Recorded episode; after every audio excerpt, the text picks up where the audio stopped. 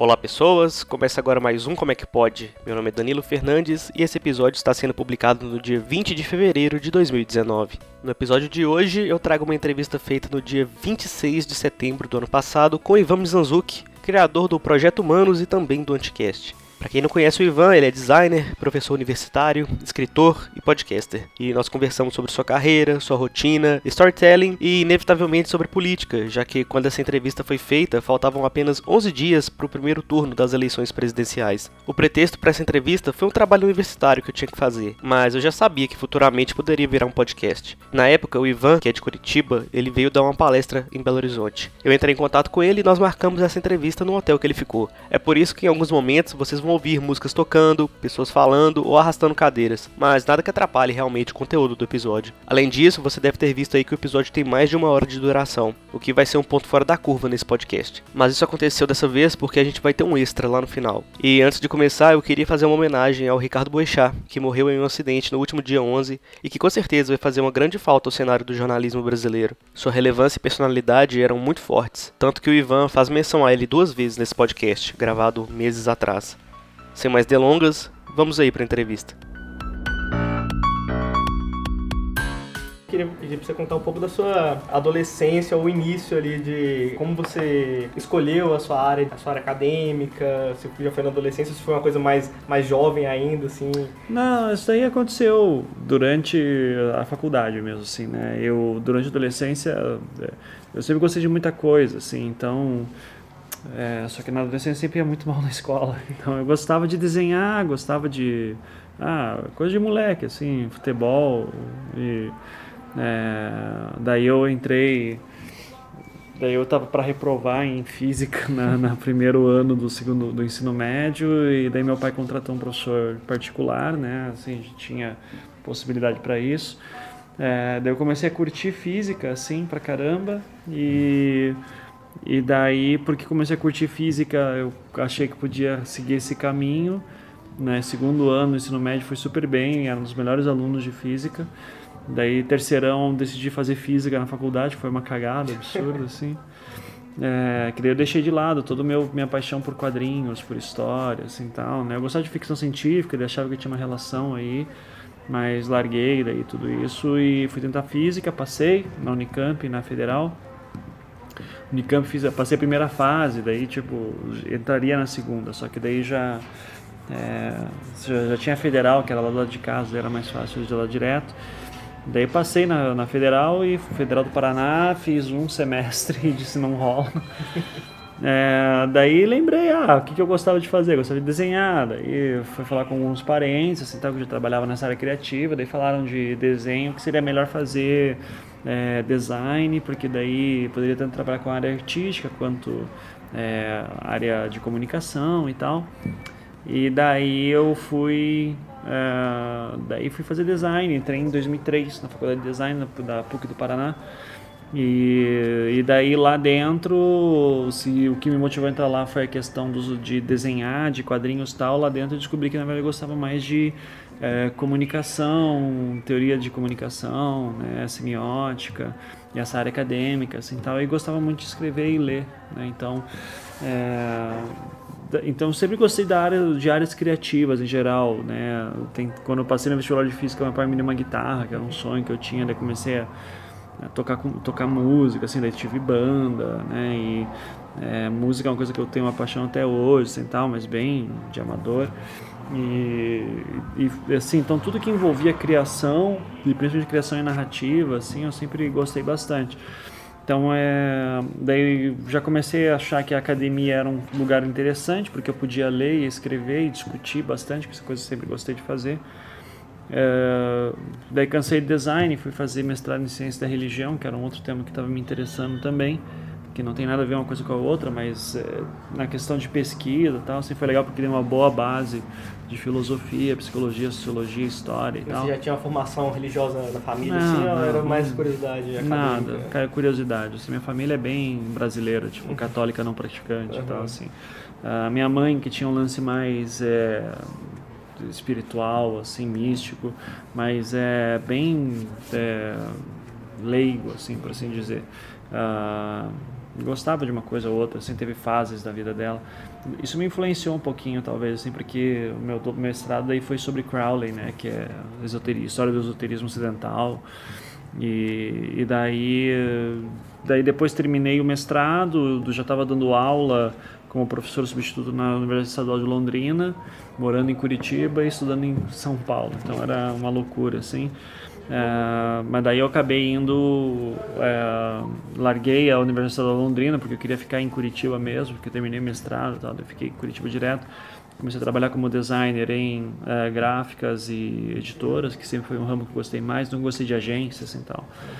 Daí entrei na, no doutorado na UTFPR, é, no programa de tecnologia, que é uma área multidisciplinar e que daí tinha lá uma área de pesquisa em design. Então eu voltei para o design lá dentro. E 2011 também foi o ano que eu entrei na Unibrasil para dar aula, uma universidade lá em, lá em Curitiba, que é onde eu dou aula até hoje. É, no curso de, entrei na publicidade, mas tava, fui para jornalismo e design. E também é, foi o ano que comecei o Anticast. Então juntou essas três coisas, minha, o meu doutorado, o Anticast e dar aula em Curitiba. Né? 2011 foi o ano que se definiu tudo isso para mim. E daí me diz assim, lancei livro, né? É, fiz bastante podcast nesse meio tempo, assim tal. E daí lá por 2000 e, vai, 2015, quando eu lancei o projeto Humanos, né? Que foi um outro projeto meu, eu já comecei a entrar, eu já comecei a ser chamado por jornalistas, assim, para dar palestra, tal. Já estava dando aula para jornalismo um tempo, assim. Só que eu nunca me imaginei assim ser reconhecido como jornalista. Então daí as pessoas começaram a me, chamar de jornalista, assim, cara, não sou jornalista. E isso me incomodava. Então daí eu fui lá e tirei o registro jornalista.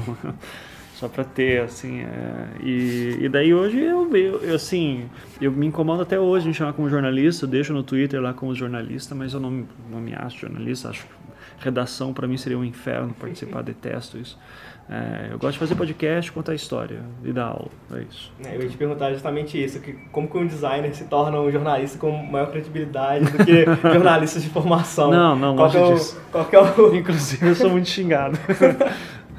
Cara, não sei. Mas tem um diferencial aí que alguma coisa né, chama a atenção do público, não, porque, é porque a galera tá, tá, tá saturada de como o jornalismo Sim, mas é que eu sou da, Vai, se eu for fazer uma leitura como jornalista, eu sou da mídia independente. Mídia independente geralmente tem aquela questão de mais, proximidade, mais proximidade e tal, né? É, eu não tô em nenhum grande veículo, nunca tive, não tive formação clássica de jornalista para isso. Tenho uma visão, espero, uma, eu, minha autovisão é de uma visão crítica para todos os lados, claro, sempre deixando claro minhas tendências políticas, enfim. Mas, é, mas tenho a minha visão, inclusive critico o pessoal dos meus setores também por causa disso. É, então eu, eu acho que tem um encantamento aí do jornalismo independente, sabe? É, que é uma coisa às vezes mais personalista, assim, enquanto que é, vai tem certos jornais grandes que não deixa nem o jornalista assinar a matéria, né? Então, então eu, eu acho que isso vem mais disso. É, e, e, daí vem esse reconhecimento. Daí, mas é também uma coisa muito de fenômeno da internet, sabe? Tem YouTubers, blogueiros, né? Fecha mais na figura da pessoa nesse sentido. É, e daí como eu acabei trabalhando mais com política também, né, o Anticast começou com um podcast de design que daí vira Uh, a partir de 2013 ele começa a dar uma guinada para temas políticos. Uh, ali eu acho que daí teve uma associação, teve uma galera que começou a se identificar e se interessar e tal. Mas não dá, estou é, longe de ser uma figura aí muito é, muito conhecida. mas assim, mas é, é, isso é uma coisa que eu sinto. Assim, tem muitos jornalistas que é, não na minha visão e eu estou falando assim de pessoas assim muito baixo clero assim tipo pessoas que não se que acham normal não assinar uma matéria sabe é, que de fato elas não fazem nem não fazem jornalismo faz assessoria né faz assessoria num veículo grande, daí paciência. Mas só copia o que já sai. É, o jornalista tem que jornal, meu, meu jornalista tem que incomodar. Assim, se eu vou fazer, se eu vou brincar disso, eu vou tentar incomodar o máximo possível. Tá certo. Eu ia perguntar também é, como que o Anticast foi mudando essa, essa editoria dele, assim, de design para Você foi meio que salpicando uns, umas pautas, né, no uhum. meio do do rolê? Como é que foi, assim? É, é, você sentiu a necessidade de falar mais sobre política? Como é que foi? foi é, a grande mudança foi, foram as jornadas de junho de 2013. Tá? Até então não tinha ninguém falando de política em podcast, canais de política no YouTube eram poucos. É, cinco, de cinco anos para cá mudou muita coisa no, no, cenário de internet em relação à política, né? Uhum. Sempre falo que cinco anos atrás a sensação que você tinha era que, porra, ninguém fala de política. Hoje em dia tá todo mundo só falando disso, né? É, e daí é, a qualidade do debate ainda é muito baixa, óbvio, né? Antigamente era pior, na minha opinião, porque era baixa qualidade e quantidade. Uhum. Né? Então hoje tem muita quantidade, mas tem, mas tem gente que está correndo atrás, pelo menos. Então Uh, ali, junho de 2013, a gente tinha que estar tá falando alguma coisa sobre as, as movimentações, sobre as manifestações. A gente fez alguns programas analisando o que estava acontecendo. Teve coisa anterior também, né? Assim, pensando bem, 2011 foi o ano que teve Primavera Árabe, teve o, o 99%, Occupy Wall Street, o Anonymous, né? Então, eu lembro da gente ter feito alguns programas comentando isso, mas era muito na zoeira, assim, do junho, junho de 2013, assim, que, tipo, a coisa chegou aqui, né? E que daí a gente começou a pensar mesmo o que estava acontecendo. E daí eu vi uma necessidade de estar tá falando sobre política. E, e, é, e é doido porque eu estava já no doutorado, né? Então, se não era uma pessoa vai, tava começando nessa uhum. vida. É, só que isso é muito da minha, da minha, geração, assim, que é uma geração muito apolitizada, né? E não, é, a geração de vocês, por exemplo, hoje, se ao entrar na universidade já começa a discutir coisas que na minha época não estava discutindo. E isso era generalizado em todos os cursos, tá? Então, é, hoje em dia, muitos cursos, especialmente jornalismo, já está tendo um debate muito mais forte em relação a isso, porque muita coisa foi colocada em xeque também. Então, junho de 2013 foi um momento que a gente começou a repensar, eu comecei a repensar bastante, né? O Anticast sempre puxei muita responsabilidade para mim em tudo. É, então, eu estava é, a gente fazia alguns debates sobre as manifestações, mas ainda falava bastante de design. Eu acho que a mudança mesmo, assim, foi ali 2015, né? 2015 que eu disse, não, agora a gente é um podcast de política, né? Não tem mais como fugir. Deixou a camisa. É, isso aí. E como é que você dá conta de organizar essas pautas, já que você pega tudo para você, assim, né? Você que toma maior responsabilidade, se não 100%, né? Não sei como é que, hum. como é que tá hoje. É, como é que você concilia podcast, projeto humanos, vida pessoal? É, como é que é a sua Cara, agenda? Você é, dorme? Não, duro, duro, duro pouco, mas duro. Final de semana eu tenho que dormir mais, assim. Cara, tava, é, é, assim, eu dou aula durante a semana, manhã e noite, então eu tenho a tarde inteira livre, né? Só gosto de trabalhar de madrugada, então geralmente assim, eu, eu vou dormir umas duas, três da manhã, acordo às sete, daí à tarde eu dou uma descansada, assim também. Daí, durante a semana, às vezes gravo anticast, eu gosto de gravar geralmente durante, durante o final de semana, uh, e geralmente tento pegar algum evento e analisar.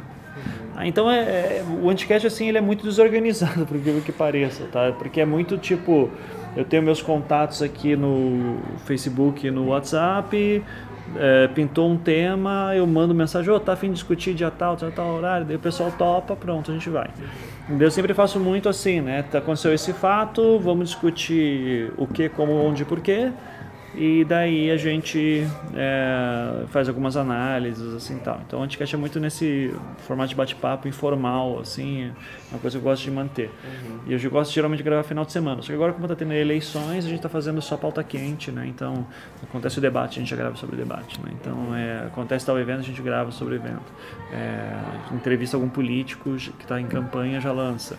Então agora está sendo um, um, período bem atípico, assim, né? Que daí, esse sim, eu planejei bem, assim, daí eu peguei o calendário dos debates, pedi para os participantes, uh, a galera que já participou do podcast, assim, é, preencher lá uma planilha de, de disponibilidades daqueles debates, manter uma tabela, daí, então daí uh, domingo agora vai ter debate da Record, uh, e daí eu já estou vendo quem que vai poder participar, né? Então já estou puxando a galera uh, ah, para tentar, assim, ó, domingo o debate vai ter tal horário depois uh, do debate a gente vai gravar, tá?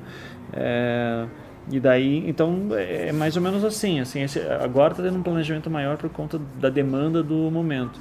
Depois vai ser nesse sentido. E o Projeto Humanos eu faço nas minhas férias, né? Como professor eu tenho essa vantagem, tipo, julho e no meio, no meio do ano, né? E no final do ano, início do ano, que é dezembro, janeiro e parte de fevereiro eu tenho férias também. Então, Projeto Humanos, daí eu me dedico totalmente a isso. O tempo que eu gastava com aula, daí eu gasto com Projeto Humanos, que daí ele exige mais atenção, né? E também a rede do Anticast, atualmente ela tem vários podcasts, né? tem uhum. oito podcasts, se não me engano, né? É, o três, pá- o três páginas ele está desativado, né? Não vai, não vai, não tem Não, previsão de... pro- não, não tem. Isso aí é do Fábio, Fer- tá com o Fábio Fernandes, daí quando ele tiver tempo, Uhum. ele vai. O Projeto Humanos ele tá em hiato, né, até sair a nova temporada. Ele tem o É Pau é Pedra, né, que é e não é, Do tipo, porque pessoal, eu não, né, é, porque assim eu nem falo, eu deixo totalmente independente, eles fazem o que quiser. É, Mas aí ele, ele passa, por exemplo, por uma revisão sua, não, totalmente não, nem, não todo, todo mundo tem total liberdade para fazer qualquer coisa que quiser. Uhum. Todos os podcasts, assim, tá? Visualmente, não obstante, Salvo o Melhor Juízo, o Feito por Elas, todos eles, eles têm total, e o próprio Pedra, o Três Páginas, quando acontecia, não tem que passar nada por mim, assim. Então todo mundo faz o que quiser. Mas aí como é que você escolhe esses podcasts? Assim, o que, que, que, que eles têm em comum, assim, que faz eles caberem nessa, na rede do Indcast? O, o Salvo Melhor Juízo foi é, um convite, né, que foi o Thiago Hansen, que estava fazendo, ele estava participando do Anticast já regularmente. Ele montou o Anticast, ele montou o, Salvo Melhor Juízo, foi na mesma época que a gente estava saindo do, do B9, e daí, ah, vamos já fazer um negócio junto aqui.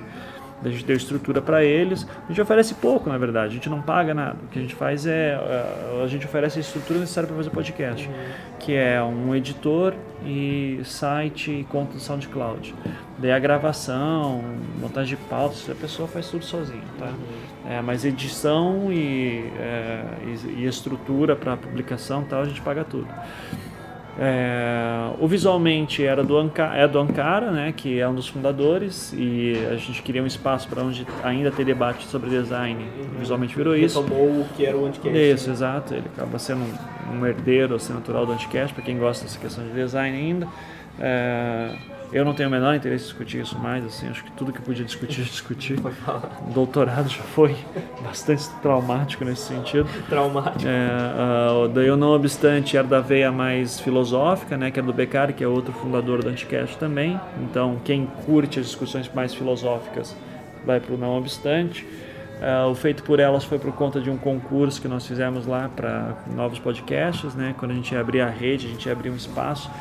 Feito por Elas que se encaixava bem, assim, porque era... é, primeiro eu já conheci a Isabel e a Angélica, né? Que eram os fundadores. A Angélica hoje não está mais mas a Isabel é uma amiga e feminista e é pesquisadora e a proposta é interessante, né? discutir cinema produzido por mulheres, então mulheres discutindo cinema produzido por mulheres, achei legal dar esse espaço, essa estrutura para elas.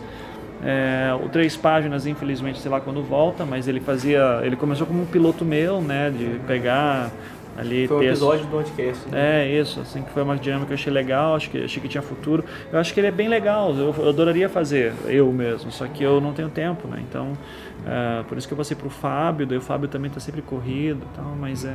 Mas, é, um mas, mas você sente assim que é, novos podcasters eles precisam de uma de um empurrão assim de quem já tá fazendo igual É é, não, bom. não, não só novos É. podcasts né mas é igual novos escritores que está sendo incentivado né Sim. Pelo três páginas Mas no- isso, mas isso para qualquer coisa na vida, você acha assim, que né? precisa de um é necessário um empurrãozinho É, assim, eu não acredito muito nesse lance de tipo, ah, eu vou fazer sozinho, ninguém vai me conhecer. Cara, você como podcaster, você vai procurar outros podcasters, você vai trocar ideia. Eu, por exemplo, toda semana tem alguém me pedindo para ouvir um podcast e fazer. Então, isso sempre tem. Pra avaliar, Eu, é, fala. eu não tenho como, eu não Uhum. tenho tempo para isso. É, o que acontece é, eu, eu vejo que tem alguém, eu, vejo muito do- da, minha, da minha roda, assim, do, de- do, do meu ciclo de convívio, quando alguém começa a citar muito um podcast, eu, eu vou ver qual é. Uhum. Então é importante estar circulando. E eu gostando, eu faço recomendação. É que assim, eu evito às vezes fazer recomendação. Só faço recomendação quando eu tenho muita certeza, porque já foi, já, já tive casos de recomendar um negócio, daí o cara vai lá, dois programas depois fala uma bobagem gigantesca, eu nem conhecia os caras direito, e daí vai, porra, Ivan, como é que você. Sabe? Então é complicado, eu não posso. É, é foda esses lances, quando você começa a ter uma certa notoriedade, e eu tô longe de ser uma pessoa é, muito grande, mas é, se começa também tem responsável por aquilo que você recomenda. Então eu gosto muito, por exemplo, do ah, final do ano passado teve foi um momento legal porque eu via que o pessoal faz aqueles podcast Friday e tal e estavam sempre colocando anticast e daí colocando uns outros tipo vira casacas, é, o chutando a escada, lá do B do Rio. Eu não conhecia nada, não conhecia nenhum desses. Daí eu entrei em férias ano passado dezembro eu disse, pô, tá aí, vou conhecer esses podcasts novos agora que eu não conheço. O Olhares Podcasts, a Penan, Daí eu ouvi e disse, pô, legal, bacana. Daí comecei a, recomendar, comecei a chamar o pessoal para participar do Anticast também. Daí eles começaram a crescer também. Então acho legal quando todo mundo cresce junto, todo mundo se divide, assim, nesse sentido. Eu acho é, a audiência acaba ficando mais ou menos a mesma e vai se expandindo, né? Então, sempre que eu posso e eu ouço um podcast eu gosto e acho legal e corro atrás, descubro mais um pouquinho, eu depois recomendo pra galera, assim, tá? Mas é mas assim, tu, como eu te falei, toda semana tem alguém pedindo, então é por isso que é difícil manter né, o cuidado assim. Mas é, mas isso é importante. Essa, é assim que cresce, infelizmente, não tem outro jeito. Tá? É, ainda mais com um podcast que não é que nem o YouTube que tem um espaço é. Né? Então a recomendação sempre é importante. Mas com o YouTube também isso acontece às vezes muito pior. É, falando em YouTube, né, eu tava dando uma olhada no canal do Anticast, o, vi lá que o vídeo mais visto é do Wesley Safadão da Daísta. Aham, sim, sim. Aí eu queria saber a história por trás desse vídeo, por que ele é um, o vídeo mais acessado, assim, do... Ah, você sabe que as pessoas são imbecis, né? Não, é pelo nonsense no título, é, talvez? Eu acho que assim, eu, eu, foi uma tentativa, assim, eu, eu eu já pensei, tipo, ah, se eu fosse fazer um canal do YouTube, como é que seria, sabe? É, eu odeio vídeo, assim, detesto vídeo, assim. Mas é. No vídeo no geral, assim, de, é, de YouTube? Tem uma cara na minha. Ou... Tem uma câmera na minha cara. Ah, assim, ah não, de produzir, assim. É, de... não gosto, não gosto de produzir, não gosto de, não gosto de produzir, não gosto de gravar, não gosto de olhar pra câmera, não gosto de fazer nada. Faço isso, né? Dou entrevista, às vezes, sem problema nenhum. É, mas eu não gosto de produzir vídeo, eu acho chato, assim. Uhum. É, legal quem gosta e tal, assim, mas é, é, admiro muito quem consegue eu não gosto, não é pra mim. me sinto mais, muito mais confortável fazendo só áudio. É, e daí aquilo lá foi mais uma assim, porque eu, eu olhar, cara, foi tipo. Uh, acho que eu tava vendo uma foto do Wesley Safadão e ele meio metaleiro, parecia metaleiro, o que que esse cara, quem que é esse cara, né? Tava na onda do Wesley Safadão, assim. Eu olhava, que que esse cara cabeludo, metaleiro da porra? Eu disse, não, pô, o cara é cantor de forró. Eu, como assim, né? Tipo, não faz sentido. Daí, pô, as coisas que não faz sentido. O professor da arte, né? Daí, pô, não faz sentido é uma coisa meio dadaísta, assim, né? O Wesley Safadão é um dadaísta. Daí, daí ninguém entendia se eu falasse isso. Daí dizia, ah, tá aí, vou fazer um vídeo tese, né? Sobre Daí eu fiz lá, zoando, tipo, com um professor, né? Parece meio um mundo de Bikman, assim, né? É, professor é um professor mais é, de aquele estereótipo professor de história da arte, né? Com uhum. cachimbo, assim, tal. É, com a biblioteca no fundo, que é minha biblioteca mesmo ali, assim, tá? Daí criei aquilo, aquele, aquela porra, né? Daí fiz aí depois o é, o Star Wars Renascentista, né, que é a segunda, o segundo vídeo.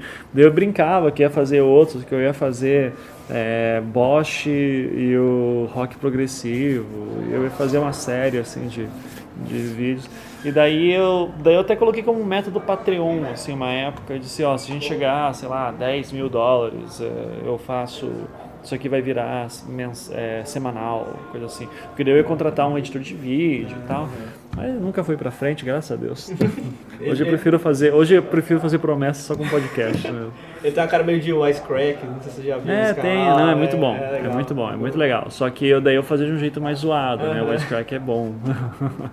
Aí eu tava vendo um dos vídeos também mais populares no canal, agora, né, recente, é um que foi lançado duas semanas atrás, que foi a gravação do Anticast. Não, não é o segundo mais visto, uhum. mas assim, dos recentes, o mais visto é ele, né? A gravação do Anticast 353, né? Sobre o ataque ao Bolsonaro lá no uhum. de Fora. Sim. Aí você acha que o fato dessa pauta ser sobre política, você acha que é isso que alavancou o, o Tava muito quente vídeos, no... É, tava muito quente no momento. Pautas mais políticas, mais quentes, assim. Sim. O, programa de... trágicas, né? Você acha que... Não, programa de política sempre é o que estoura, ser nosso, tá? Então, uhum. é, todos os programas de política são os mais ouvidos.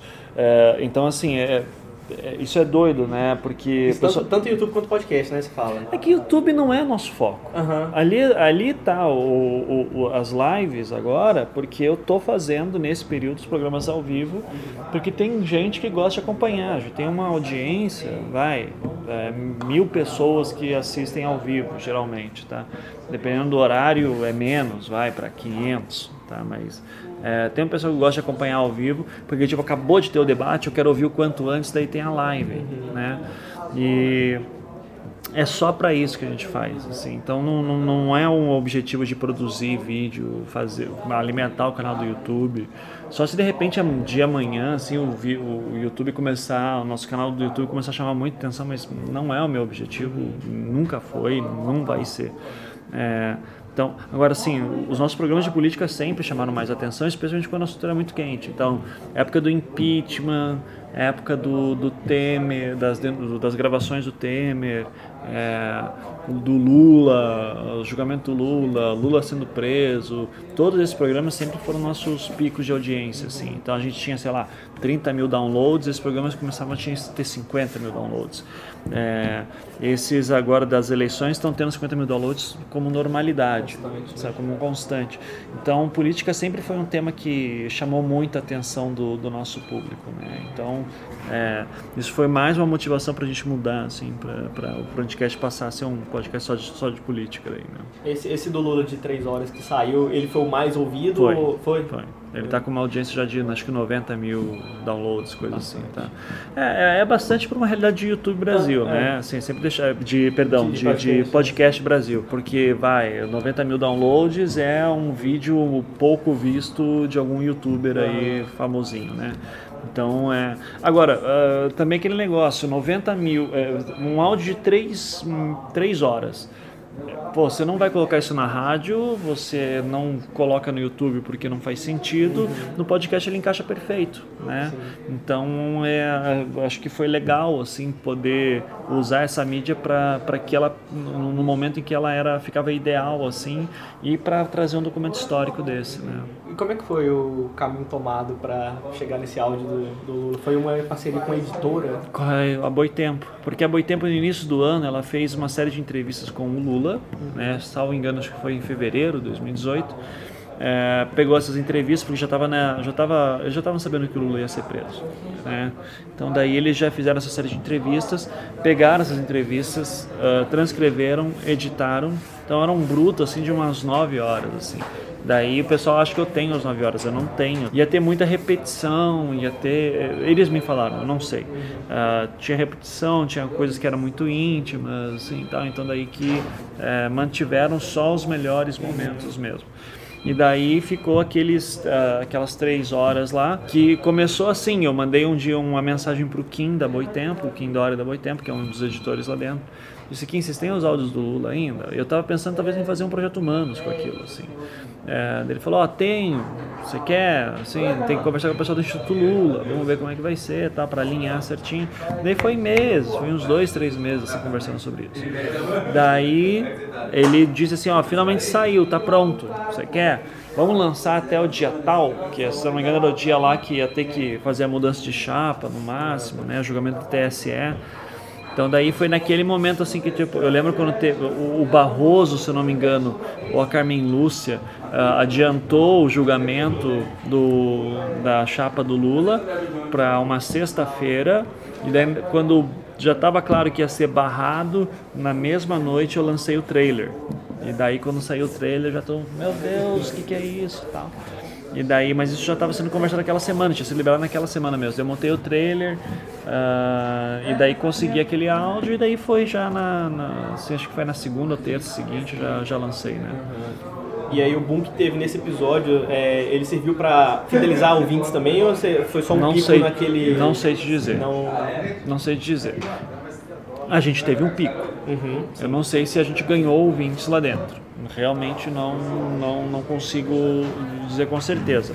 É, agora, é difícil que não tenha tido. Tá? Assim como também deve ter gente que se decepcionou e disse, ah, meu Deus, aqui que está dando espaço para o Lula e tal. Tanto que o programa seguinte a gente fez uma crítica daí, né? Porque a gente não tinha como, é, como discutir ali dentro, né? Então, mas eu acho que chamou assim atenção. Teve gente que eu sei, eu só não sei quanto, mas teve gente que nunca ouviu falar de podcast, começou a ouvir falar, né? Então, acho que ajudou nesse sentido aí de popularizar um pouquinho mais a mídia também. Mas você se preocupa assim com, com o número de downloads ou não é uma preocupação não, tão... claro, não, tem que ficar de olho sempre. Vai que um dia começa a cair, assim, daí eu digo, não, peraí, tem algo errado, assim. Uhum. Eu não vou, eu não vou, jamais vou ser daquele, ah, foda-se, eu faço o programa do jeito que eu quiser. Faz pra mim. Não, não, eu gosto de, eu gosto de ter download, eu gosto de ver crescer, crescimento de download e tal. Eu gosto de pensar em estar tá trazendo mais gente, sempre sabendo que atingindo mais gente você vai receber mais críticas né? E, e daí você tem que começar a construir uma casca meio grossa, assim, para aguentar, uhum. porque senão você fica louco. Se você, daí você não faz mais nada, você começa a receber muita crítica, você diz assim, ah, tá, tudo que eu faço é uma merda, foda-se. Porque você ganha um milhão de elogios, ganha três críticas, as críticas você vai ouvir. Vão pesar mais, né? Vão, sempre vai. Então, é, é, eu, eu tenho que também, assim, eu sou muito daquele tipo, critica, critica, foda-se, pode criticar à vontade, mas daí às vezes tem uma crítica que eu acho que é relevante. Eu, não, peraí, isso aqui eu vou ouvir com calma. Né? Então, então a gente vai aprendendo também. E qual que você acha que é a maior barreira assim, para angariar novos ouvintes no, no podcast? Você acha que a, a mídia realmente é, é, difícil ser consumida? Você acha que é mais por, sei lá, preguiça das pessoas? Você acha que tem um, um, um empecilho assim, que você consegue apontar mais fácil? Ah, acho que é uma questão, no Brasil é uma questão cultural, uma questão de acesso à tecnologia, uma questão de é, domínio da linguagem do computador, do, do, do celular. Uhum. É, acho que também não tem grandes opções. Sabe, vai, ah, o Nerdcast, sabe? Mas qual que é o programa que eu colocaria para minha avó ouvir, por exemplo, para minha mãe? Ela não vai estar interessada em Nerdcast, por exemplo. Então, é, eu acho que é muito focado em, em, é muito nicho ainda, né? E agora, 2017, 2018, a gente começou a ver uma abrangência maior, assim, né, de temas. Uhum. Mas aquilo que eu te falei, até 2015, por exemplo, não tinha ninguém falando de política. Agora já tem muitos, né? Isso é legal. Ou seja, daqui a pouco vai ter alguém uh, as, as mães, avós, pais, avós, por aí de repente vão começar a se interessar por podcast, vão pedir, oh, como é que assina aqui? Daí você vai, entender, daí vai ensinar, uh, alguém vai ensinar eles. Então, é, eu ainda acho que está faltando um fenômeno, assim, que nem foi o Serial nos Estados Unidos, sabe? Mas para isso também precisa ter as pessoas com internet, né? tem que ter celular. É, nos Estados Unidos as pessoas têm, né? Então isso ajudou. Os Estados Unidos também tem uma cultura diferente com a rádio, né? Tem uma rádio digital, o dos American Life, que é o podcast mais famoso do mundo, e da onde veio o Serial foram eles que é, produziram. Uh, eles já faziam esse modelo de storytelling, por exemplo, já desde a rádio, na década de 90. Então é, a rádio lá ela é muito mais inventiva e é, ousada e, e, sei lá, experimental do que aqui, né? É, aqui a gente não tem nenhum programa assim que se vai, se sair o, o Boechat da Band, acabou aquele segmento da manhã, sabe? Então, o, o programa, ele, uh, uh, o programa, ele parece que nunca é maior do que o radialista. O radialista sempre tem que ser maior. Então, essa cultura aqui é muito complicada ainda, sabe? Mas é difícil até para quem está acostumado com a internet, né? A galera que nasceu com a internet, Sim. assim, é, é ainda meio... Sem, sem falar nas, nas, pessoas, assim, que realmente não têm acesso à internet e tudo mais. Uhum. A galera, até a galera que tem acesso, ela tem um pouco de... de, de sabe, não, não, não acha tão atrativo, assim. É... Eu acho que isso aí é questão de cultura ainda, sabe? Eu acho que pesa mais a questão de cultura, porque eu vejo... Vai ter muita gente que, ah, podcast, como, como assim, o que é podcast? Só áudio? Tá, ah, pô, difícil, tá, beleza, pode até ser, mas essa mesma pessoa, ela consegue puxar Game of Thrones pirata, sabe? Torrent não é uma coisa muito simples de mexer. Então, sei lá, né? Essa questão de prioridades. A partir do momento que tiver um produto que seja super interessante, que te chame a atenção e que ela se veja não forçada, mas com muita vontade de consumir, ela vai aprender. Tá? O pessoal já vai embora. É, você acha que tem que está faltando alguma coisa nova no, no, cenário de podcast do Brasil, assim, ou questão de formato, editorias, temas abordados? Você acha que... Acho que até ano passado eu sentiria essa falta, tá? Só que esse ano a gente teve o presidente da semana da Folha de São Paulo, é, do Rodrigo Vizeu. E ali eu achei que foi um produto muito bom e que já começa a despontar como tipo, opa, tem gente começando a fazer isso em veículos grandes. Né? Podcast pensado como um podcast. É, isso, não mais assim como só uma mesa redonda, né? Que é uma coisa que eu falo bastante para jornalistas assim de, de grandes veículos, eu digo, cara, não adianta nada você querer fazer um podcast que um estudante de jornalismo consegue fazer também. Pô, se você é da CBN, do El País, da Vice, sei lá, se você é de, uma, de um portal aí já com alguma relevância, por que, que você vai fazer a mesma coisa que o estudante de jornalismo consegue fazer? Assim, não desmerecendo, mas porra, vocês têm uma estrutura, sabe? O pessoal tem estrutura. O pessoal do o estudante de jornalismo tem um gravador, e olha lá, sabe? Então, é, como o Alexandre Maron lá do B9, né, ele tem essa frase, né, que eu gosto muito de falar sempre, assim, você tem que ter tempo, ou tempo ou dinheiro, se possível as duas coisas. Se você não tem tempo, tenha dinheiro. Se você não tem dinheiro, tenha tempo. Então, uh, você consegue desenvolver um produto muito legal, assim, se você se dedicar, aquilo nem seja a longo prazo, vai fazer pronto para daqui, vai ficar pronto daqui a um ano, mas você consegue. É, então, por que, que os jornalistas, grandes jornalistas, não podem fazer isso também? Né? É uma questão de visão pequena, assim, que os caras precisam ter. Então, é, eu acho que assim está chamando a atenção já. Eu não sei ainda se a Folha de São Paulo está conseguindo converter para novos ouvintes, né? Que isso é uma dúvida que eu tenho. Até queria perguntar para o Viseu um dia. É, como é que se a Folha de São Paulo está investindo em, em, construir novos ouvintes ao, ao, invés de apenas se utilizar já dos ouvintes que já conhecem o que é podcast, né? Que um grande objetivo, uma coisa que seria muito legal seria ela pensar, ah, ok, eu tenho, é, já tenho essa base de ouvintes aqui que consomem podcast no Brasil, mas eu estou querendo expandir isso, né? Eu quero ir além. Daí, pra, eu acho que daí, daí, ok, vamos fazer um produto que seja muito bom e que esse pessoal novo vai querer ouvir. Isso eu não sei se eles estão pensando nesses termos, né? gostaria muito que sim.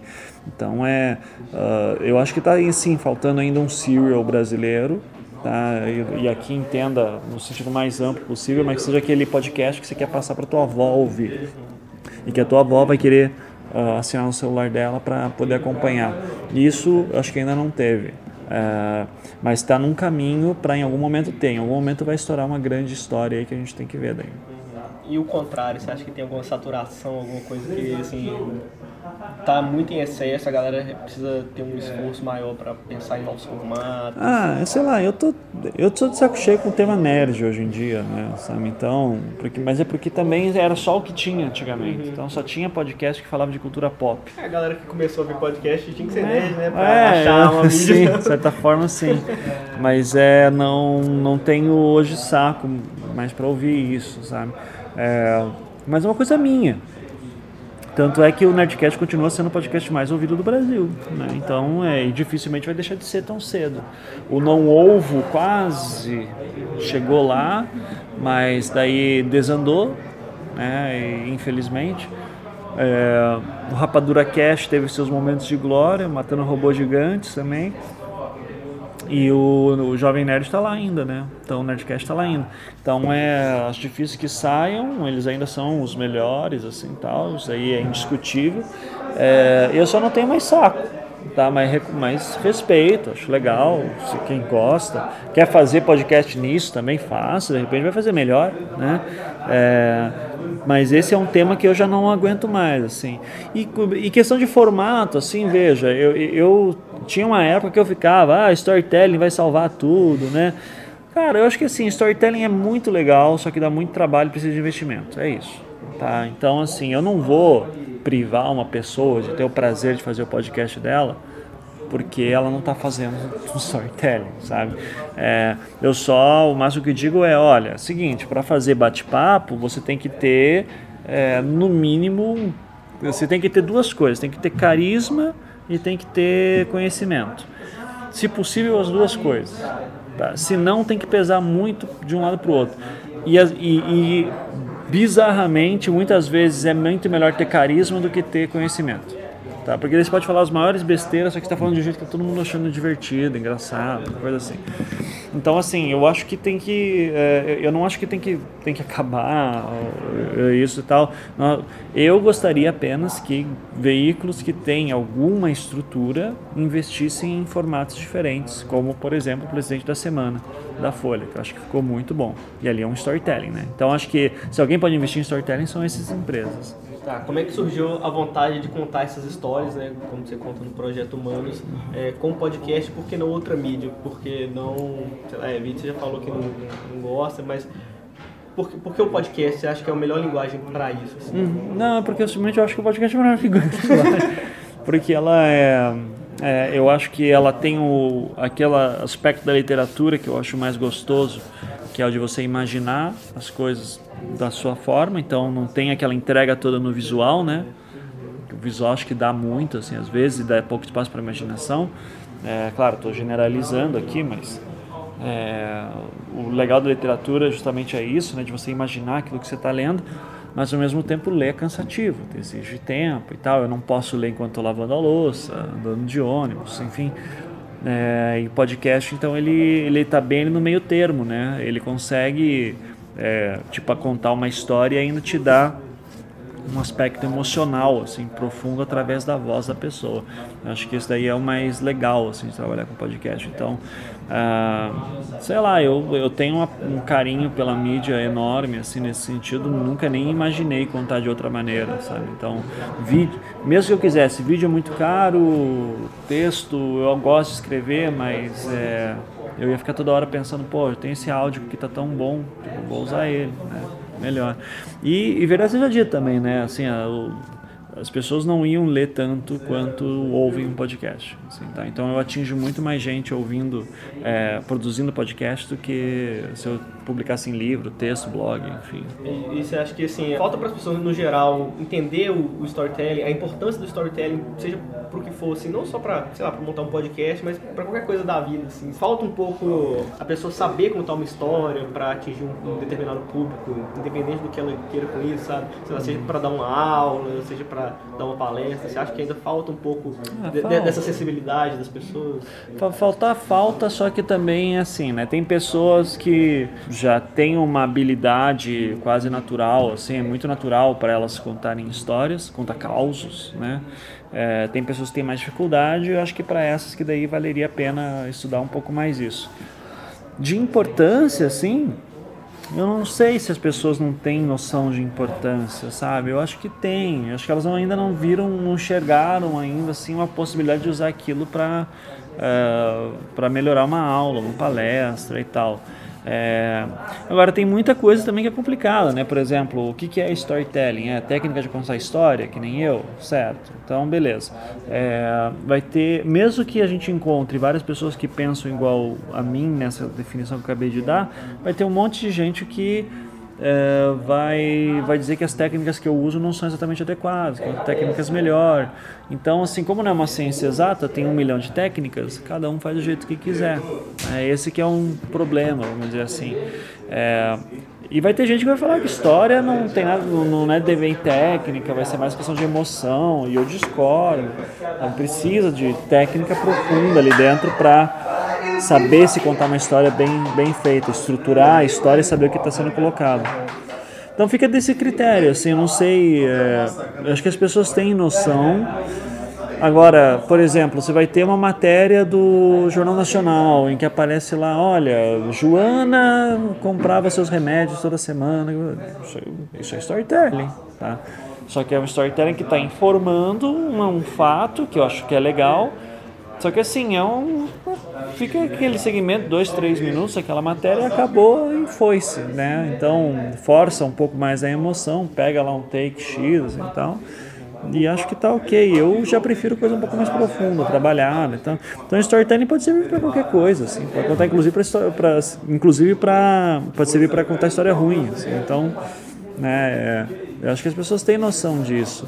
É difícil hoje em dia você ver um jornal completamente é, hard news, assim, né? Agora, nem todo mundo vai ser o New York Times, né? Que daí faz aquelas historionas, assim, o New Yorker. Vai ser, nem todo mundo vai fazer isso, né? Nem, e nem deve, assim. Hard news é importante também. Uhum. E, e para montar o projeto Humanos, igual você falou, que é, é, um pouco de técnica, um pouco de, de emoção, né? Como é que você faz para, por exemplo, colocar suas inserções, seus comentários no meio dos depoimentos dos personagens, por exemplo? É mais assim, vou encaixar a cada tanto tempo, você, você sente ali que tem um, um final de fala que é, que é legal colocar, é, você tem, sei lá, um, um, um, manual, nem que seja mental, assim, para tentar não fugir muito do formato que você mesmo é, estipulou ali pro projeto Humanos? Como é que você? Não, eu tenho eu tenho um, eu tenho as técnicas de storytelling para isso, né? Então assim, eu tenho umas técnicas que falam sobre a questão de janela de atenção, tem que estar sempre renovando, um tema tem que estar sempre puxando o outro, a história tem que estar sempre andando, né? É, as minhas inserções elas entram muito para ajudar a esclarecer alguma coisa. Então assim, é tudo pensado, né, por assim dizer. A maior dificuldade é saber como que eu vou estruturar. Eu pego uma história ali que é um fato bruto e como é que eu vou trabalhar ele dentro de algumas vertentes, assim, o que, que eu quero dizer com aquela história, né? Então tem muita questão de conceituação, daí de novo, todo aquele processo criativo que eu sempre gostei bastante, né, de pegar um fato bruto e tentar trabalhar ele de outra maneira. Mas assim, é tudo técnica. É, não é nada. Eu não vou ficar explicando a técnica porque senão vai longe, né? É, mas é, é, não é nada tipo, ah, eu vou ver como é que vai ser. Não, é tudo pensado e, bem estruturado. Assim. Eu, não, eu não começo a editar sem saber para onde que eu vou. Mas eu imagino que pela, pelo tamanho, pela quantidade de material, você também, é, não sei, eu posso estar chutando errado, mas você não transcreve tudo, né? Você vai por pontos-chave ou não? Depende, depende. Assim. Essa nova temporada, que é muito material, eu não estou transcrevendo tudo. Mas é, já fiz, primeira temporada era tudo transcrito. Todos os áudios que tem lá estão transcritos. Você mesmo que fez? É, eu tive. Não, eu sempre tive alguém me ajudando. Primeira temporada eu tive a ajuda da Gabriela Giannini. Segunda temporada eu não me lembro, mas acho que fiz sozinho. E eu gosto também de fazer a transcrição, porque enquanto estou fazendo eu vou lembrando, ah, tem aquela gravação que o cara falou tal coisa, sabe? Então daí eu já, já, já, me ajuda também a me mapear nesse sentido. Daí agora, de fato, eu já estou assim, mais de palavras-chave, indo direto para isso, porque é muito importante para mim que eu dê lá um Ctrl F, procure pela palavra tal, e daí eu encontre em qual documento que está. Daí eu só, ah, é nesse trecho desse áudio, nesse minuto. Daí eu só vou lá direto e já corto. E já puxo para lá, assim, né? Então, isso daí é importante. É, agora você está tá terminando o caso Evandro, né? Uhum. Que ele já era para sair há muito tempo, só que você, você, lançou um mini episódio explicando que aconteceram algumas coisas, algumas atualizações no caso, né? Aham, sim. E aí, é, agora você tá, vai, vai você está chegando a remontar isso? Não, não? Você não. só está acrescentando... Só estou acrescentando. A temporada, ela provavelmente, eu estava planejando ela inicialmente com 10 episódios, ela vai ter que ter uns 20, talvez um pouco mais. São Pro... esses 10 só de coisa nova daquela época que você. Não, eu vou remontar o caso todo, né? Uhum. Então ele vai ter coisas que saíram na imprensa. Vai ter muita coisa que eu estou pegando direto dos autos, uh, então vai ter muita coisa que nunca saiu na imprensa, mas que foi discutido na imprensa, entende? Então assim, as pessoas não ouviram a testemunha falando isso aqui, mas ela saiu impresso. Então, mas às vezes elas vão ouvir o áudio direto. Isso vai ter bastante. É, eu provavelmente vou fazer uma, um break no meio da temporada, então devo lançar uns 10, 12 episódios e dar um tempo para lançar o resto. É, porque a história é muito pesada, é muito longa, então daí eu vou. É bom até. Eu preciso também de um tempo para. Porque eu pretendo lançar ainda esse ano. E, no, e daí eu vou ter que. Só que como eu não terminei ainda, fevereiro, ou melhor, é, dezembro, janeiro, fevereiro, eu vou ter que trabalhar nos episódios que faltam. Então isso tudo vai levar um, um tempo assim para ser feito, né? Eu vou fazer daí na, na, nas minhas férias. Então é e daí terminando já já lanço uh, a segunda parte daí que, que falta, né? É, mas provavelmente vai ser isso uh, de, de, de, assim, eu vou ter que precisar das minhas férias para conseguir terminar ela. É, era para ter saído ano passado e foi até bom que não, não, não saiu, porque daí eu pude me dedicar a contar é, aspectos delas que eu não tinha ainda trabalhado, né? Então é, agora vai, estou fazendo o mais claro possível, assim. Agora eu consigo dizer, olha, se isso aqui não tem resposta é porque de fato não tem, assim, ou é muita especulação. Mas o que aconteceu assim pro para você repensar o lançamento do. Foi, não, foi uma coisa. Não, foi assim. Uma é, série de uma coisa mais específica, uma é, série de. Eu, eu vou falar isso mais para frente, mas basicamente assim, esse caso estava encerrado, aconteceu um outro evento que quando eu fui falar para uma dessas partes, é, assim, ó, seguinte, eu tô eu vou lançar daqui a duas semanas, a pessoa me falou, acho melhor não, porque aconteceu isso. Daí eu falei com o meu advogado, meu advogado disse, não, se quiser você pode lançar, você não está fazendo nada de errado, mas realmente ela tem razão em ficar temerosa, porque sabe Deus o que vai acontecer do lado dela. Daí eu disse, não, ok, a pessoa tem, tem coerência e tal, eu vou segurar. Então, até para ficar bem, assim, porque eu não queria é, depois ser acusado de qualquer coisa, que tratei mal a pessoa. Não, quero que seja um vínculo ali forte. Né? Então, quero, quero manter a integridade das minhas fontes. Basicamente isso. Né? É, mas e, por que, que surgiu o interesse nesse caso? Ah, é um caso que eu conheço, assim, lá no Paraná, pessoal da minha idade, isso é muito forte no imaginário, assim, sabe? É uma história que sempre ficou muito mal contada e, principalmente para quem tem minha idade, tem uma impressão que não bate com a realidade direito. Tem muito uma mística, uma lenda assim por trás, mas é o fato em si pouca gente sabe de toda a história, né? E foi um caso que na época teve repercussão nacional também, então é para mim é um caso que explica muita coisa do Brasil, assim, também como funciona o sistema judiciário, o sistema prisional, como que funciona a questão da polícia, como que funciona é, questão de religiosidade, como funciona a vida do interior. É, então ele, ele toca em tantos aspectos assim que para mim ele é um microcosmo brasileiro. Né? E ainda é um caso que vai envolve pessoas desde muito pobres até pessoas poderosíssimas assim do Paraná, né?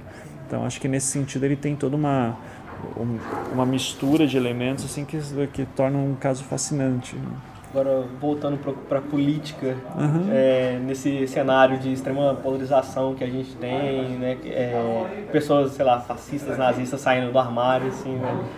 É, o que que isso provoca em você? Isso dá, dá vontade de desistir? Ou, dá, ou isso é combustível para poder produzir mais e As tentar, duas coisas. tentar educar a galera? As duas coisas, sim. Eu não tenho... É porque cara, tem, é, tem é. que ser um sangue muito frio para não ser É. tocado por isso. Cara, veja, eu não sou um revolucionário, né? Então meus amigos revolucionários, eles sempre ficam decepcionados comigo, assim. Eu digo, cara, por incrível que pareça, eu acredito na democracia. Ah, democracia burguesa, eu digo, concordo, a gente precisa melhorar isso, mas a gente não pode perder o que já tem, né? Que já foi com muito custo que a gente conseguiu isso, o pouco que temos. É, então, eu quando vejo isso aí que está acontecendo, cara, eu só eu fico cansado, eu, assim, é, mas eu vou fazer o quê? Vou me desesperar, sabe? Eu posso me desesperar, posso desistir tudo, eu posso continuar fazendo o que eu estou fazendo e com isso acho que criando um espaço legal para debate e tal. O fato de ter, de eu receber tanto ataque de, de dos bolsominions, por exemplo, assim, tal, acho que já é um sinal bom porque significa que eu estou incomodando, sabe? Então é Uh, pessoal me ouve, pessoal me xinga, pessoal não sei o que, ótimo, vai, que bom. Né? Então, se quiser conversar, eu converso. Agora, sim, todos os caras que já me atacaram na internet, eu já conversei, eu já combinei para conversar. Gente de verdade, né? Não vou falar de bot. Você que já conversei, já chamei bot também só para pegar o cara. É, mas já mas, assim gente que tá que eu tô vendo assim que assim não tá querendo só dar aquela lacrada para todo mundo ver da direita assim é, tem que tem uns caras assim que são meio famosinhos na internet que querem fazer isso só para capitalizar em cima sabe é, então eu nem esses aí eu nem, nem respondo porque eu sei que isso é escroto mesmo ah, agora uns caras assim que começam a conversar todos eles digam assim beleza cara aqui pelo Twitter não dá para conversar vamos conversar por Skype me passa aí por DM nem nunca responde. Um respondeu nesses anos todos. Então, assim, é a gente que não está afim de conversar. É a gente que foge, é a gente que, sabe? Vou fazer o que com essas pessoas? Eu digo para ele, cara, acho que, acho que você está equivocado. Vamos trocar uma ideia? Ah, não quero. Então tá. Tá. Daí tem gente que quer, para as pessoas vamos conversar. Esses dias tinha um, um aluno meu que tava, chegou para mim depois da aula, ele bastante. É, dava para ver que ele, ele, eu imagino como é que tá a cabeça dele agora ele é homossexual e ele é super preocupado assim dizendo professor eu não sei o que vou fazer se Bolsonaro for professor se for presidente porque eu vou o que vai acontecer comigo né eu falei cara eu não sei mas eu, a gente vai estar tá aqui junto eu falei para ele ó, tem uma o, o Brasil não é só aquilo né vai ter uma galera junto, a gente vai, vai ter resistência. Né? E eu, se eu puder ajudar a fazer parte disso, ótimo.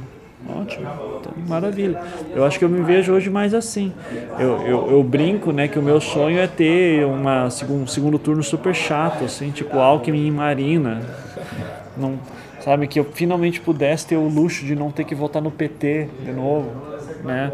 Mas de novo vou ter que votar no PT, então é, é foda. Mas paciência, né? Um dia a gente vai melhorar, aos pouquinhos a gente vai melhorando se tudo der certo. E por hora vai ser isso. É questão de aguentar a loucura que tá aí, né, cara? Não, e o pior é que assim, tem gente que eu vejo assim, que, que é até da classe artística, produtoras de conteúdo, sabe? É uma galera assim que elas têm. É, é bizarro porque elas são de uma área que teoricamente tem que estar realmente mais aberta possível. Uhum. E a gente vê que é super cabeça fechada e não entende. Mas tem uma galera que tá afim de conversar e que conversando você percebe que é, às vezes o cara tá indo no Bolsonaro muito mais por questão de antipetismo do que qualquer coisa. Ah, é o único que ganha do PT? Então beleza, voto nele. E até se conversar e dizer, cara, você sabe o que aconteceu no Peru, sabe o que aconteceu no Chile, sabe o que aconteceu não sei o quê, sabe quem que é o Paulo Guedes, sabe quem que é o Mourão, sabe né? Tipo, daí começa a conversar e mostrar alguns elementos. Eu vou dizer assim, olha, vamos pensar na pior das coisas. O pior dos mundos para você é o quê? O Haddad eleito e soltar o Lula. É isso? Tá. Você, ah, eu acho que vai ser uma ditadura do PT também. Tá, cara, como é que ele vai dar um, como é que o PT vai dar um golpe? Você acha que ele tem o exército na mão? Quem que você acha que tem o exército na mão? O PT ou o Bolsonaro? Daí o cara passa dois minutos para pensar, é, né? pois é. Eu digo, qual que. Agora vamos lá. Tem um cara que você detesta, mas você pode conversar. Tem outro cara que você detesta, mas se você falar com ele, você leva uma porrada. Com qual que você quer? Qual?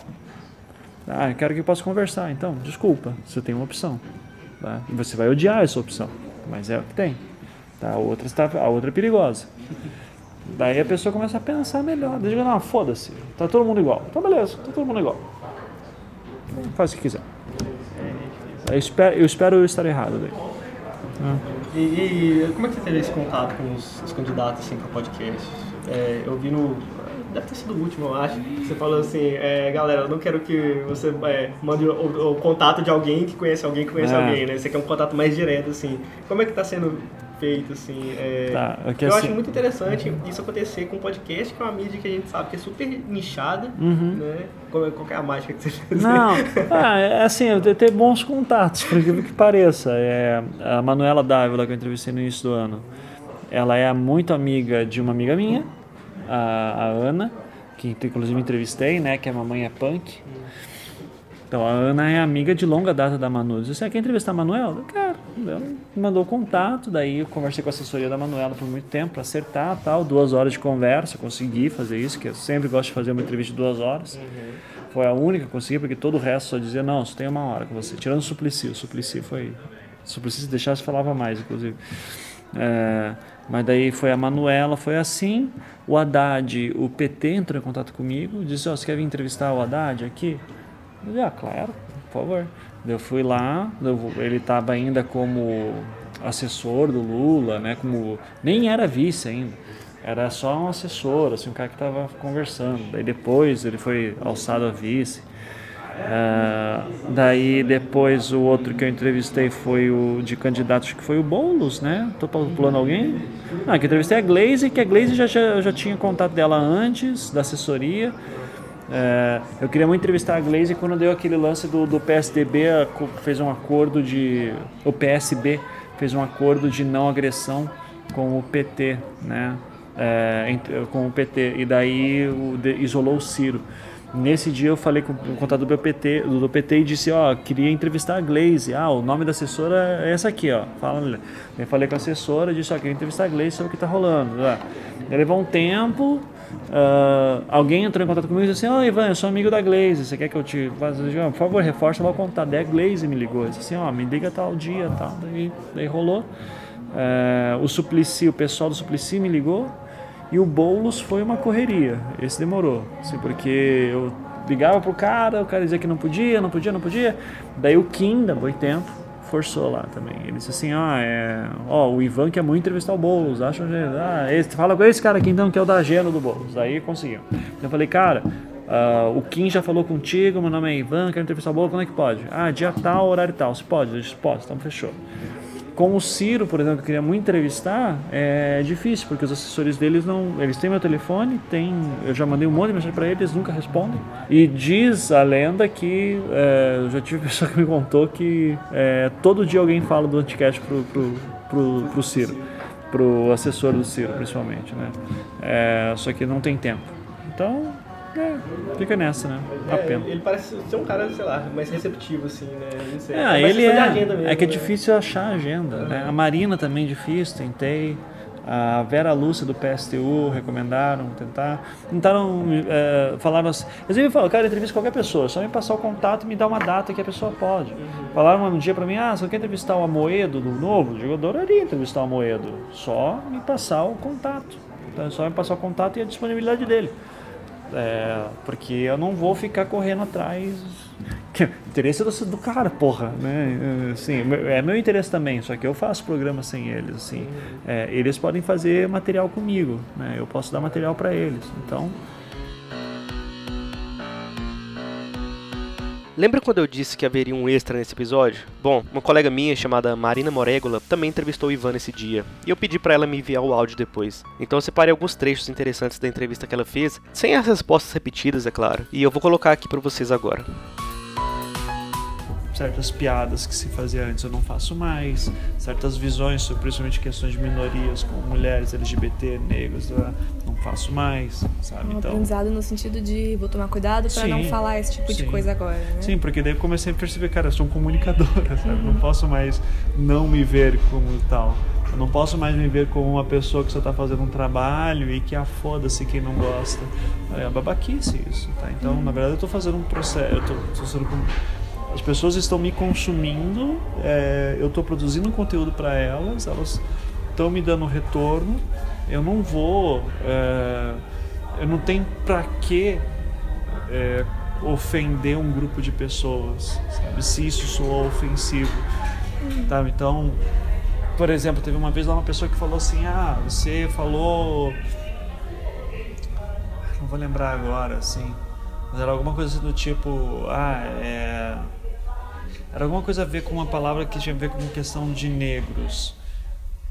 Denegrir. Denegrir, é, acho que foi a palavra denegrir, isso. Eu falei, ah, denegriu, e daí alguém falou assim, porra, você não pode usar esse termo, porque não sei o quê. Eu falei assim, cara, que loucura. Daí é aquele negócio, ah, mas não sei, você, Ivan, eu sei que não foi isso que você quis dizer, eu sei que não sei o que tal, mas tipo, pra que usar essa palavra? Eu digo, é, razão, sabe, não tem pra quê. Assim, eu posso usar outros termos é, que não vão ofender ninguém, eu vou me comunicar melhor nesse sentido. Então, é, eu, acho que eu me senti um. Eu, eu, eu, eu abracei um pouco mais algumas causas que não tem me ver, ou pelo menos tentei desenvolver uma certa empatia.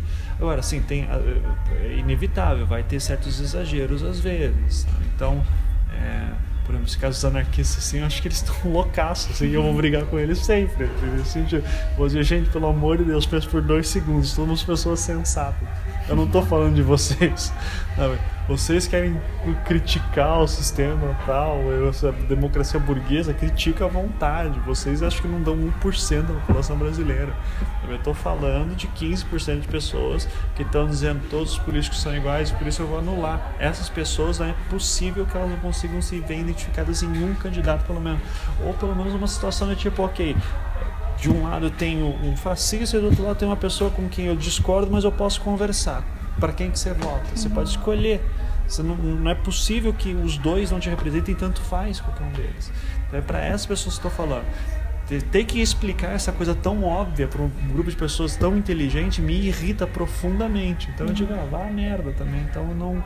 ah, então assim, eu, ao mesmo tempo que eu me tornei mais tolerante, para outras eu, eu fiquei mais intolerante. Sabe? Eu, não te- eu não tenho mais saco para ficar batendo numa tecla que para mim é tão óbvia às vezes. Eu digo, cara, não, Dani. E daí é meu problema também, como ah, eu já encho o saco, sabe? Então, mas é vem- vem com, é, como dizem em inglês, comes with the territory, né? Vem, é, são ossos do ofício aqui dentro.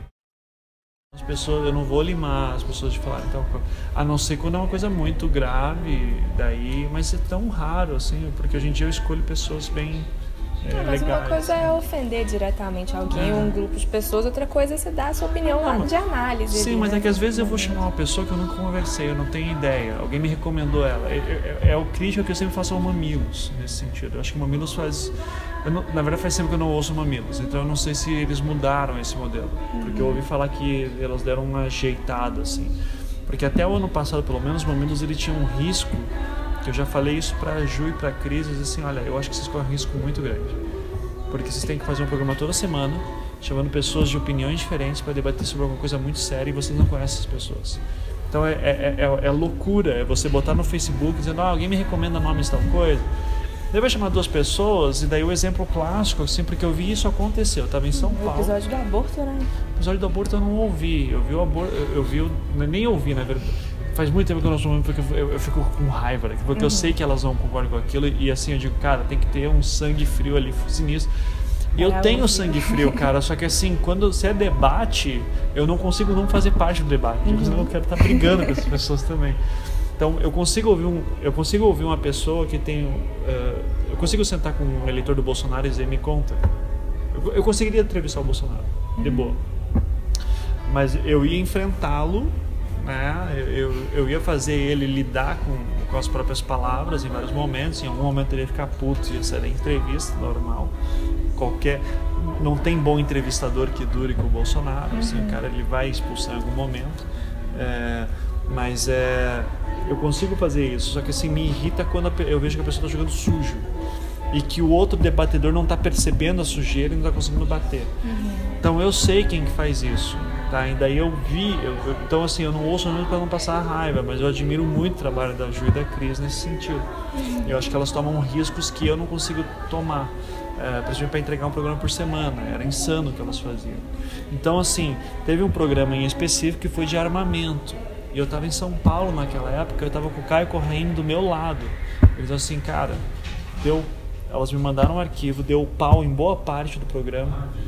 É, e eu falei pra Ju agora há pouco no telefone, ó, isso aqui, isso aqui é um programa pro armamento. Porque você, Deus disse mas como que elas deixam assim? Delas, dele falou assim, ó, teve dois caras, um contra e um a favor do armamento. O contra, se você for ver o currículo dele, o cara é perfeito. O cara é cheio de não sei o que, professor da USP, caralho, porra. Só que o cara não sabe falar. Então ele fica falando coisas assim, tipo, que parece que ele tomou drogas, assim, sabe? Ah, eu acredito numa sociedade baseada na paz, na harmonia, vá pra puta que pariu. E daí o. Daí o outro cara, daí eu perguntei quem que é o outro cara, ah, o tal de Benê Barbosa. Eu disse, pô, como é que chama o Benê, cara? Não conhece? Um dos o cara, um dos maiores lobistas da, da indústria armamentista. Ele não vai dizer que é lobista, propagandista, vamos dizer assim, tá? Porque eu Mas não é um posso cara dizer. que fala de um viés muito mais técnico que um, um que fala de um viés muito mais Não, e é um filosófico, cara né? assim, então ó, fica, fica assim, desigual. Eu não tenho como provar isso, mas assim, se o Benê não é pago por indústria armamentista, eu não sei como é que ele ganha dinheiro dele, tá?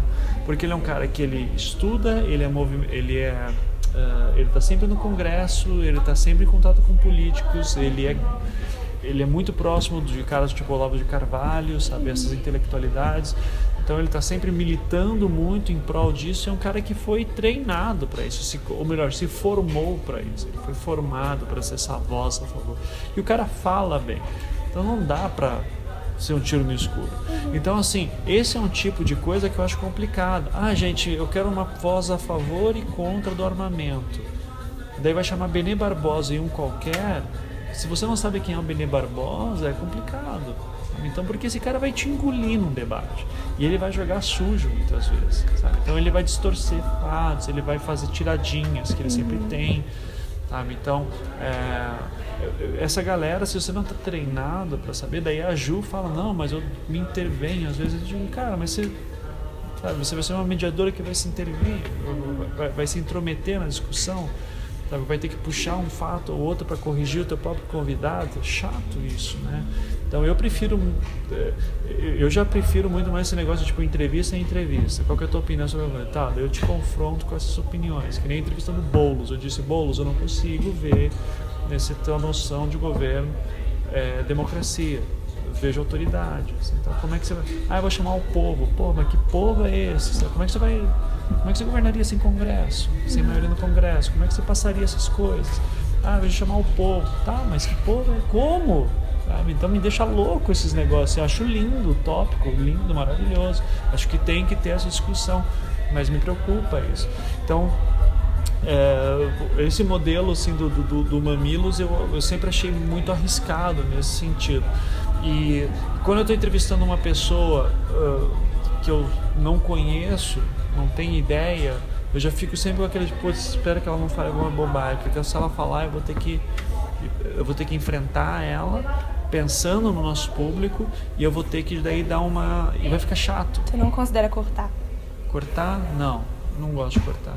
Eu, é, até porque a forma como eu faço o Anticast, assim, para entregar um programa por semana, eu preciso fazer assim, é uma entrevista sem edição uh, durante o eu corto assim, a pessoa cortou, sabe, eu estava entrevistando o Suplicy, por exemplo, o Suplicy tinha hora que ele viajava porque alguém chamou ele e tal, eu anoto assim, ó, em um, uma hora e dois minutos, Suplicy Uh, tem uma conversa paralela tal, se deu corte assim, tal. Uhum. Então eu agora cortar assim, pô, a pessoa foi escrota, eu vou cortar a escrotidão dela, não, deixar, assim, tal.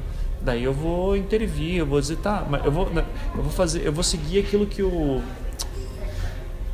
o Alex Bloomberg que é, na verdade, de novo, é outro princípio básico do jornalismo isso, mas é, mas eu aprendi com o Alex Bloomberg, que é o cara do Reply, do, do da Gimlet Media, né, que era do This American Life, do Planet Money, um podcaster famoso, assim. Uhum. O, o, Bloomberg, ele diz assim, ó, quando estiver entrevistando alguém, é você ver que a pessoa fala alguma coisa que é, que é pesada, sempre dê a chance dela se defender. Você enfrenta ela e dê a chance para ela se defender. É, então, as pessoas podem não gostar, as pessoas podem se chocar, as pessoas não sei o quê, mas daí é problema dela. Pelo menos a pessoa ela teve. Você não pode ouvir uma coisa absurda e deixar, e deixar quieto, sabe? Você pensar assim, isso é um absurdo, deixa pra lá, finge que não aconteceu. Muito jornalista faz isso, isso é um problema. Assim, ou dizendo, não, eu tô sendo só, sendo fiel ao que o cara falou. Às vezes o cara nem percebeu o que falou, então você tem que dar a noção para ele, dizer, tem certeza que é isso, tá? Você, mas você não acha que né? Uhum. E tem, só que o foda é que tem gente que sabe que causa esse efeito e fica usando isso como artimanha, sabe, para uhum. ficar desviando do assunto, tal, que é o que o Bolsonaro faz bastante, por sinal. Então, se você não tem um mínimo assim, de teoria do discurso, sabe, você vê como é que o cara tá ali tentando te manipular, é, inclusive te jogando pauta bomba o tempo inteiro, te jogando umas provocações. Se você entra na onda, um abraço, assim, já. Então, às vezes é muito melhor só entrar na cabeça da pessoa, assim, então, entender a lógica dela e daí deixa seguir a vida. E você comentou aí que entrevistaria o Bolsonaro. Você uhum. tem aí um plano de tentar entrevistar o Bolsonaro? Não, não, não, vou correr atrás. assim, eu entrevistaria, mas eu não sou. Mas não, eu não quero. Eu, eu, não sou masoquista, sabe? Eu não tenho esse interesse tipo, ah, eu vou completar o álbum de figurinhas aqui. Uhum. Mas é porque é o Bolsonaro e ele é um fascista não. ou é porque você prefere ficar nos candidatos é... da esquerda mesmo? Porque não, é o que é faz porque mais sentido. Eu gostaria de entrevistar o Moedo, por exemplo. O Moedo acho que é um cara legal de entrevistar. Uhum o Bolsonaro seria uma entrevista que eu estaria muito irritado, eu tenho certeza. Porque ele não responde. É. Porque ele, ele vai, eu já sei que ele vai responder, sabe? Então não vai ser um cara que eu vou conseguir confrontar em certas coisas. É um e, e assim, o ele não segue o básico de uma é, conversa, né? É, então, sabe? Ele não segue, ele já vai tão armado para a entrevista que ele já tem todas as saidinhas uhum. e é muito doido porque ele não foi nem treinado, ele é, assim, ele é tosco, assim. Então ele é uma pessoa ruim de entrevistar. Ele é um, um inferno de entrevistar. Entrevistar o Temer seria mais interessante, uhum. sabe? Então, é, por, porque eu, eu, já sei para onde que vai a conversa, eu já sei que ela não vai ser interessante, então para que, que eu vou fazer isso? Sabe, só para dar uma lacrada, diz assim, sabe? É só para dar. Ó, lacrar é um termo que tem gente espaço. que não gosta que use, sabe? Mas é só para dar aquela, tipo, aqueles momentos, assim, tipo, nossa, assim, tal. Só pra fazer algo. Vamos ver o que é o primeiro que não se aguenta e sai. Então, para que, que eu vou perder meu tempo, uhum. sabe? Então, fosse um debate interessante, só que nem debate que ele gosta de ir, tá certo? Levou a facada, agora é complicado, mas ele já disse que não ia participar de debate antes. Então, é. Pra quê? E você acha que 2019 é o ano do podcast no Brasil? não, acho que todo ano é o ano do podcast, assim. Eu acho que assim a gente tem, tem dado cada vez mais está expandindo a mídia cada vez mais no Brasil. Porque a gente pensa muito nos Estados Unidos. Estados Unidos é em tudo a gente não pode comparar. Assim, tá? Estados uhum. Unidos tem outra outra vibe lá. Assim. É, os Estados Unidos, para começo de conversa, a internet ela é mais abrangente, é uma população maior, muito mais consumista, smartphones é mais barato, tá, né? uh, tem a questão da rádio digital, que é diferente da nossa rádio aqui dentro também, então a relação deles com o rádio é diferente. E não pode nunca esquecer o This American Life, que é o maior podcast do mundo, veio da rádio. Eles estavam fazendo o programa daquele jeito desde a década de 90. Então quando veio o podcast, encaixou bem, assim, né? Mas no começo, o This American Life tava para falir uma época, assim, porque era um programa caro de ser produzido. Daí o podcast salvou os caras, né? Então é, e daí do This American Life veio toda uma geração de jornalistas que produziam storytelling em áudio e que daí veio para estourar em 2014 o Serial, né? E daí ele você teve. Então assim, se você pensar aqui no Brasil quais são as grandes variedades de programas de rádio que a gente tem, a gente não tem. Igual. Assim, tá? É, vai ter um, uma personalidade ou outra que são interessantes. O Boechat, o, é, Reinaldo Azevedo, né? Assim, tal. Mas não são grandes. Você não ouve pelo programa. Se sair o Boechat, você não vai continuar vendo. Né? Se sair o Reinaldo Azevedo, você não vai continuar ouvindo. Então, não tem a estrutura, a personalidade, é sempre muito personalista, né? Os programas de rádio no Brasil, assim. E os programas em si são chatos, então ninguém se interessa muito. É, então, uh, tendo esse problema de cultura auditiva, que já é complicado nosso, já é muito limitado, os podcasts vêm aqui para salvar isso, de repente. Então a gente consegue, talvez agora, estar é, tá expandindo um pouco desse leque e sempre aumenta um pouquinho. Né? Por isso que assim, todo ano é o ano do podcast, a gente vai estar tá sempre trazendo novas coisas para cá. Cara, acho que é a última pergunta agora. Uma coisa bem é, simples. Tá. Quais são seus podcasts favoritos atualmente? Puta que pergunta difícil, cara. Eu achei que era mais simples. Não, é, que, é que é muito. Eu assumo uns 40 podcasts, assim, então. Sim, vamos lá. Uh, pode ser, você pode separar por categoria, sei lá, podcast não, gringo, podcast É, não sei, vamos fazer assim. Podcast de humor, podcast sério. É, vamos fazer assim, tipo, aqueles que saem eu ouço. É, mundo Freak, saiu eu ouço, porque é, uma, é o que eu relaxo, é que eu esqueço um pouquinho os problemas do mundo. E, e, eu gosto muito do, do Andrei, né, e do, da galera do Mundo Freak, então eu sou muito fã deles, sou amigo deles, então tenho muito carinho e adoro ouvir eles.